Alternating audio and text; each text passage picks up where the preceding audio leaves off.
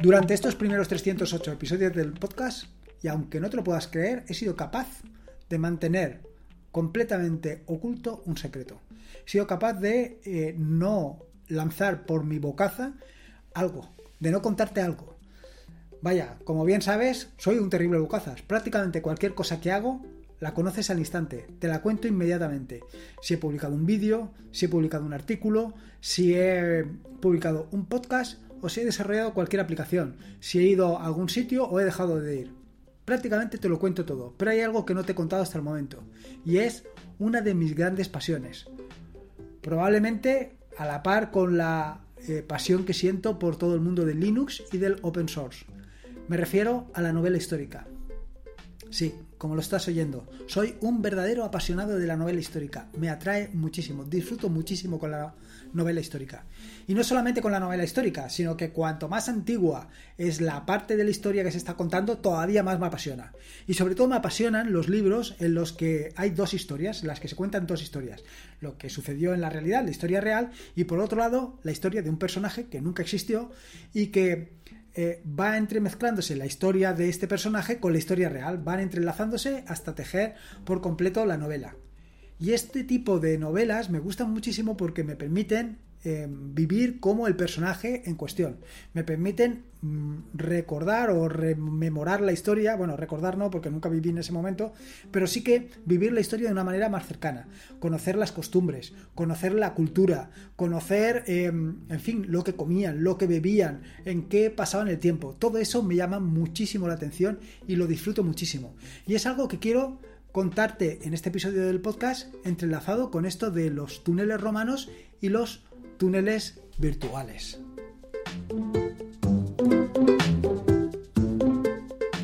Soy Lorenzo y esto es atareado.es. Este es el episodio número 309, un podcast sobre Linux y Open Source. Aquí encontrarás desde cómo disfrutar al máximo de tu entorno de escritorio Linux hasta cómo montar un servidor web, un proxy inverso, una base de datos o cualquier servicio que puedas imaginar, ya sea en una Raspberry, en un VPS o en cualquier servidor.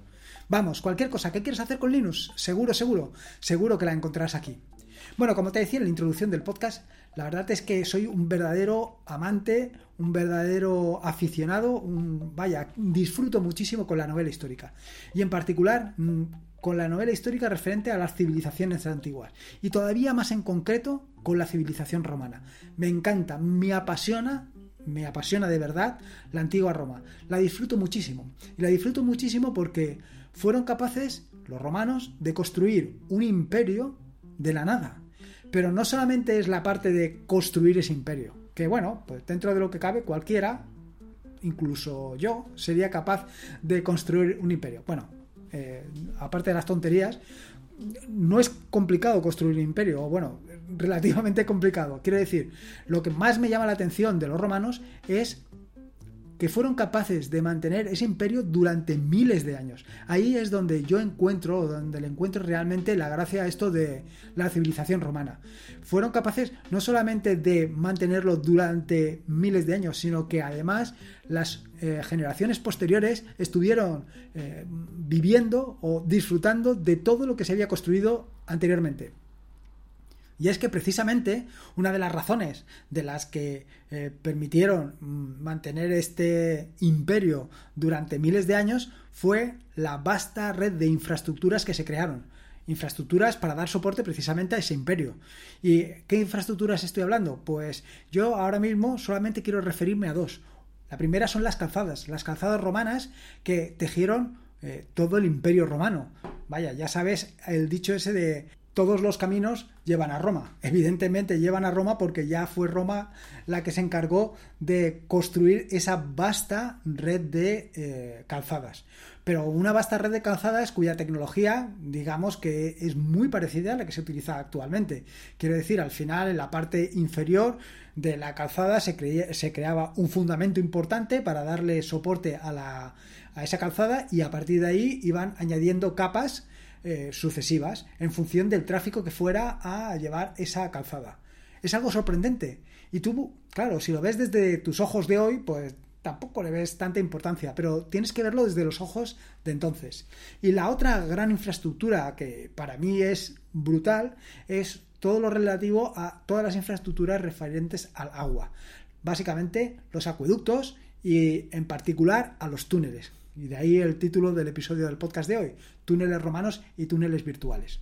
Lo cierto es que si en alguna ocasión has tenido la oportunidad de ver algún acueducto romano, te habrá llamado la atención que a día de hoy todavía sigan en pie, hayan, seguido, o hayan sido capaces de crear una infraestructura capaz de sobrepasar los miles de años, cosa que hoy en día en determinadas construcciones somos incapaces de superar la veintena o treintena de años. Y sin embargo, aquellos, los romanos, con la tecnología de entonces, fueron capaces de crear infraestructuras que han sobrepasado los miles de años. Piensa que para hacer un acueducto, acueductos como el que ahora dentro de un momento te mencionaré, acueductos de más de 100 kilómetros de longitud, eran capaces de eh, llevar agua de un punto a otro con unas pendientes mínimas pero suficientes, atravesando montañas, atravesando, creando túneles precisamente, túneles que construían empezando por una parte eh, de la montaña y saliendo y empezando por la otra y encontrándose a mitad de camino con la dificultad que eso lleva. Piensa que en aquel entonces no, tienen, no tenían la tecnología que tenemos hoy en día, que en aquel entonces pues eh, cruzarte o encontrarte en coordenada X en coordenada Y y en coordenada Z era realmente complicado. Y ya no solamente encontrarte, porque si estás haciendo un túnel, pues para eh, comunicar una carretera, por ejemplo, pues bueno, dentro de cabe, pues podrías arreglar algo, pero es que lo que estabas llevando es agua. Y para llevar agua tienes que tener unas pendientes mínimas. Tienes que, vamos, tienes que cuidarlo aquello con mimo y con la tecnología de entonces.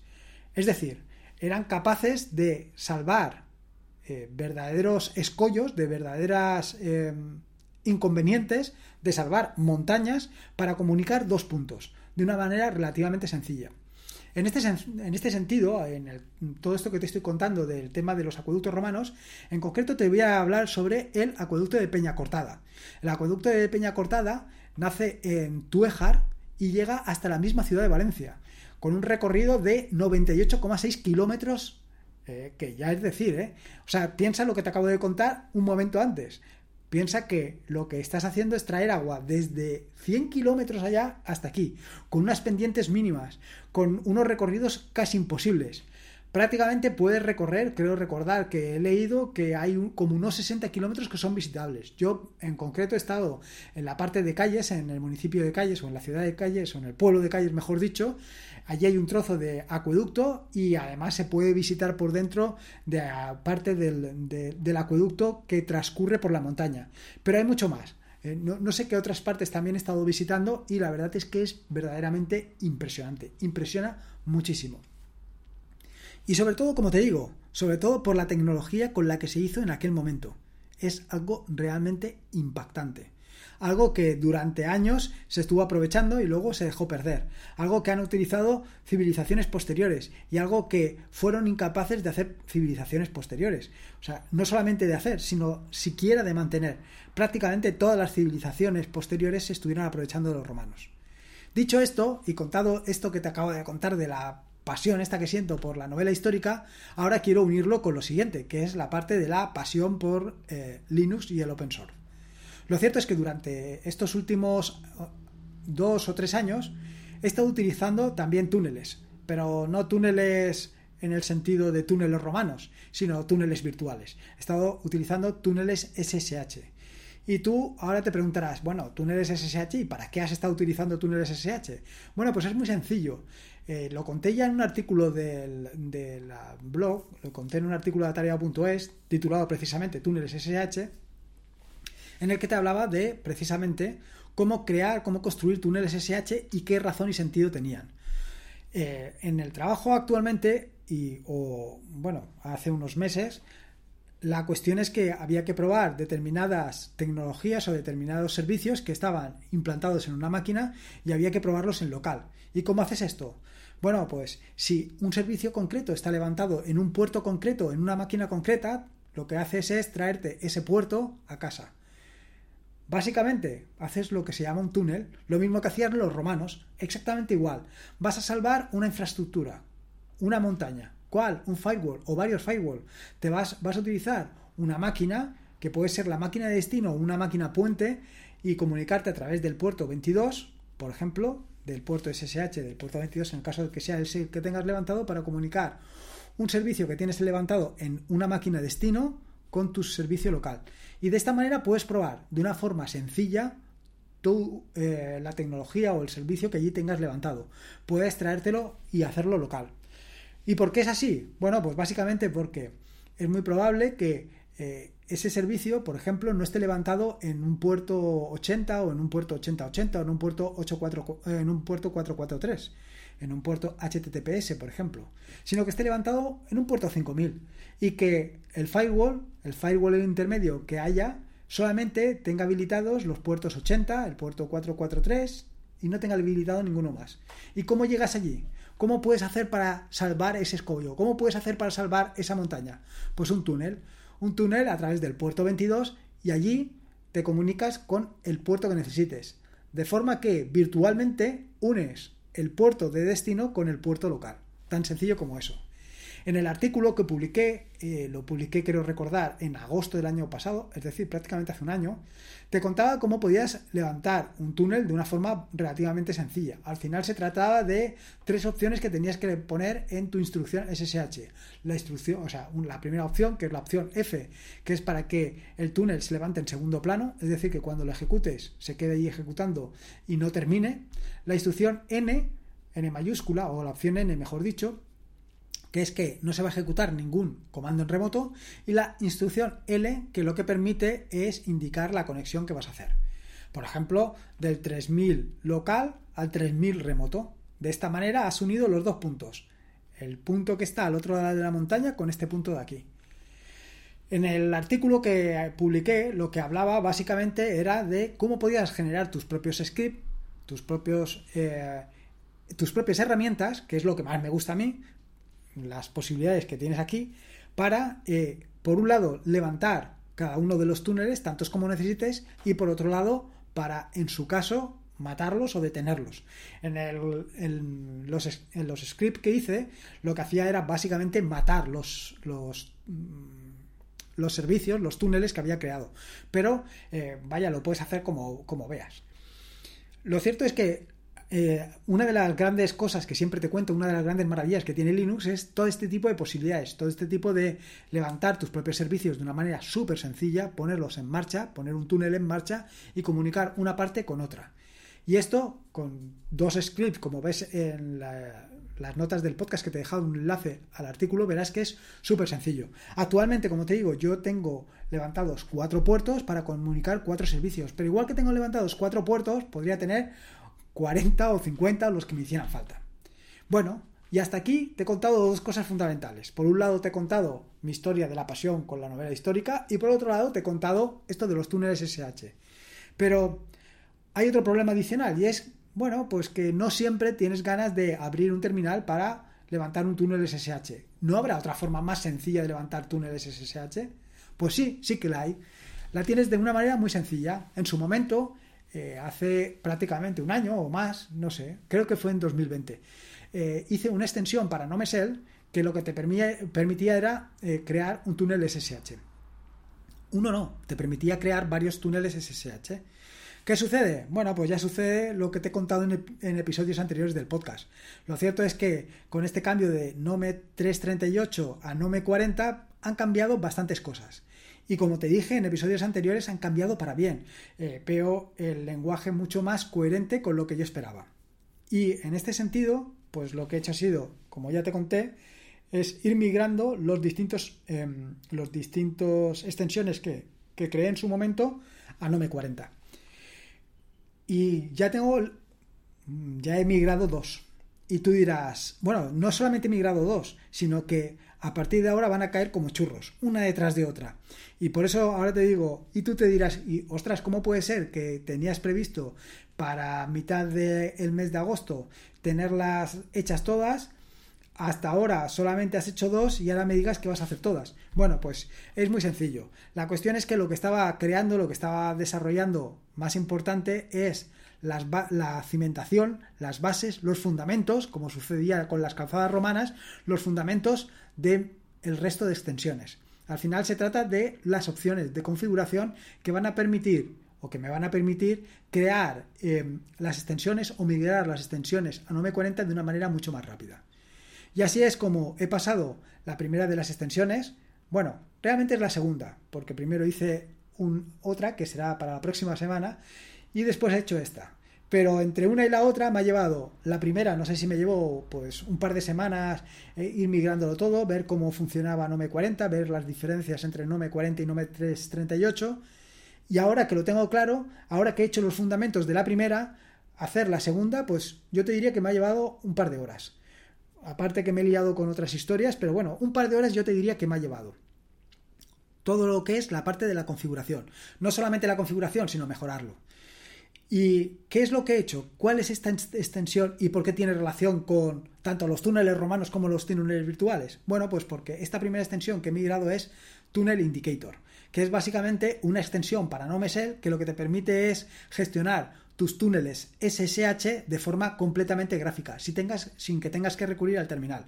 Es decir, puedes levantar tantos túneles como quieras. Y no solamente levantarlos, sino también tenerlos monitorizados. Es decir, que si en un momento determinado eh, uno de los túneles cae, tú lo vas a saber. Si por un momento determinado desde terminal cierras uno de los túneles, pues lo vas a saber porque verás el indicador que ha cambiado y que ahora ya no está levantado el túnel. Y no solamente esto, claro, también puedes desde el propio indicador añadir, o sea, añadir tantos túneles como quieras, eliminar los túneles que no necesites, levantar los que quieras y detener los que quieras. Todo de manera relativamente sencilla. Y digo relativamente sencilla porque uno de los problemas con los que me he encontrado ha sido precisamente eh, la opción o la configuración o la, ¿cómo te diré yo? El medio que he tenido que hacer para poder levantar los túneles. Para poder detenerlos ha sido relativamente sencillos, pero para poder levantarlos me ha costado algo más. Al final hay que levantarlos de manera síncrona. Es decir, no se pueden quedar o no pueden formar parte del hilo principal de la aplicación, que en este caso es NoMesel, porque en ese caso detendrían por completo todo NoMesel. Tienen que ejecutarse de forma asíncrona, de manera que cada vez que yo levante un túnel no interfiera en el hilo principal. No sé si me has seguido. Al final se trata, pues, de una manera sencilla de conseguir tener todos los túneles funcionando sin que cada vez que levante un túnel no me sé deje de funcionar. ¿eh? Bueno, la cuestión es que eh, de entre las mejoras que he incluido, la primera ha sido el tema de la monitorización. La segunda, o sea, la monitorización, es decir, que puedas ver de una manera súper sencilla, cómoda, práctica, cada uno de los eh, túneles que tienes levantados. Conocer de un solo vistazo, viendo el panel, si el túnel o si los túneles o si alguno de los túneles está levantado.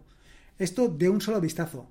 Y, por supuesto, lo que te he contado anteriormente, detener y, y, poner en marcha túneles. Estas son las cosas principales o el funcionamiento principal. Otra de las características que he añadido ha sido la posibilidad de que cada túnel tenga un nombre. Es decir, que no solamente aparezca la instrucción que pone en marcha el túnel, sino que además tú le puedas asignar un túnel. Por ejemplo, proxy. Es decir, que vas a hacer un túnel al proxy. Por ejemplo, eh, que sea un servicio, por ejemplo, un, no sé decirte, un API REST, pues le pones API REST, en lugar de poner toda la instrucción. Todo eso aparece de forma sencilla. Además, he mejorado considerablemente, pero muy considerablemente, la interfaz. Hasta el momento, eh, lo cierto es que no le había prestado demasiada atención a la interfaz. Últimamente, y sobre todo con las mejoras que ha introducido NoMesel en, en eh, en todo el escritorio con la integración o con las reglas que han definido eh, todo lo que es la interfaz gráfica, con estas reglas me permiten integrar de una manera más sencilla, más lógica, todo lo que son mis aplicaciones, de manera que forman todo uno. Ya no tengo cosas extrañas ni cosas que me invento, simplemente tengo que hacer o seguir las reglas que marca Nome para hacer estas aplicaciones. Es sencillo, es mucho mejor. Y la verdad es que de esa poca preocupación que tenía a hacer aplicaciones realmente atractivas, ahora he pasado al polo opuesto. Ahora quiero hacer aplicaciones súper atractivas, aplicaciones que te llamen mucho la atención, aplicaciones que se integren perfectamente, que sean, eh, vaya, que sigan un estilo y que tú lo identifiques fácilmente. Y esto ha sido uno de los grandes cambios que he ido introduciendo. Y sobre todo simplificar, simplificar y simplificar. Y que veas eh, de un solo vistazo cómo funciona, que no te tenga que explicar absolutamente nada, que tú con solamente ver la aplicación sepas cómo tienes que comportarte con ella. Y eso ha sido un poco el objetivo.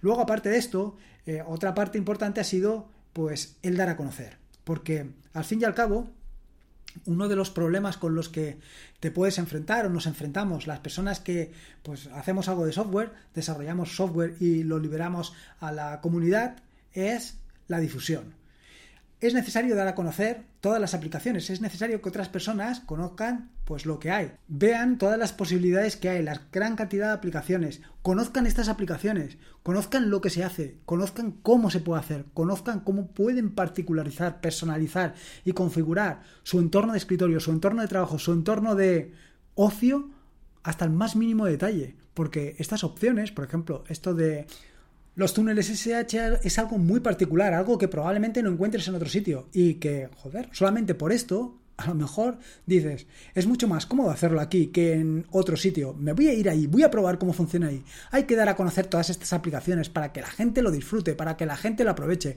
para que la gente saque el máximo partido. Por esto, en una de las partes importantes que le he dedicado a esta aplicación y en general al resto de las aplicaciones que estoy migrando de Nome 338 a Nome 40 es precisamente la difusión, la divulgación.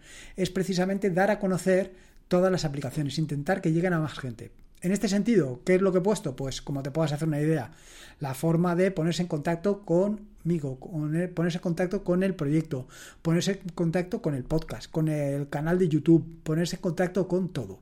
Y no solamente esto, sino también la parte de la financiación. Hasta el momento, o la parte del apoyo mejor, mejor dicho que de la financiación. Hasta el momento todo lo que es el apoyo al proyecto atareado.es pues se resumía a la página web. Incluso en algunos de las eh, extensiones anteriores, lo que había hecho ha sido que en el propio menú de la extensión, en el propio indicador, aparecía en la parte inferior pues todas las formas de contacto. ¿Qué pasa? Que todo esto a mí me parece súper intrusivo. Me parece muy intrusivo que lo que es la propia aplicación esté en las formas de contacto. Quiero decir, en la propia aplicación, en el propio indicador. Creo que esto debe de estar en otro sitio y por esto lo he migrado dentro de la configuración. De manera que tú dentro de la configuración tienes la opción de ir a la parte de información, donde encontrarás, o el acerca de, donde encuentras el acerca de, efectivamente. Allí lo que vas a encontrar es la forma de localizar o de conocer el proyecto, como te he dicho anteriormente, y la forma de apoyarlo. Y la forma de apoyarlo, como bien sabes, son dos. Por un lado, si no puedes apoyar eh, económicamente el proyecto o no quieres apoyar eh, económicamente el proyecto, pero quieres apoyarlo de otra forma, la tienes. Es tan sencillo como dejar una reseña ya sea en iVoox o en Apple Podcast. Esto te lo digo prácticamente en todos los episodios del podcast. Es una manera fantástica de apoyar el proyecto, una manera estupenda y una manera tan estupenda que es una forma increíble de dar a conocer que llegue este proyecto a mucha más gente. Pero si quieres dar o si quieres apoyar el proyecto de forma económica, hasta el momento había tres opciones y las tres residían en la página web, en la página web del proyecto de atarea.es, que son PayPal, Bitcoins y eh, Patreon. ¿Qué es lo que sucede? Pues que son tres opciones para lo mismo, prácticamente. Tres opciones que al final eh, me llevan a tener el trabajo diversificado y que en ocasiones pierda avisos, pierda, en fin, que es un poco desastre. Así que lo he agrupado todo en una sola, que es Buy Me a Coffee. Y allí está la parte de la donación mensual o puntual. Eso ya depende absolutamente de ti, como tú lo quieras hacer. Y esto es la otra pata que he incorporado dentro de cada una de las extensiones, de forma que lo vas a poder ver allí fácilmente. Si quieres, vaya, si no quieres, pues simplemente te lo saltas. Y es algo que creo que debería estar ahí. Creo que es algo importante, porque como te digo, se trata de difundir, de darle apoyo, valor, de que más gente lo conozca. Y nada más, que enseguida me enrollo con estas historias y no es esto lo que te quiero contar, lo que te quería contar era lo de los túneles y un poco también esto de los acueductos y todo el tema romano que como te decía me tiene fascinado. Nada, espero que te haya gustado este nuevo episodio del podcast y si puedes te agradecería, como te he dicho anteriormente, una valoración ya sea en iVoox o en Apple Podcast. Simplemente es para conocer el proyecto, es una forma de apoyarlo. Eh, recordarte que este es un podcast de la red de podcast de sospechosos habituales, donde puedes disfrutar de maravillosos y fantásticos podcasts. Puedes a la red de podcast de sospechosos habituales en fitpress.me barra sospechosos habituales. Y por último, y como te digo siempre, recordarte que la vida son dos días y uno ya ha pasado, así que disfruta como si no hubiera mañana y si puede ser con Linux. Y ahora aprovechándote de esto de los túneles SSH, mejor que mejor. Un saludo y nos escuchamos el próximo jueves.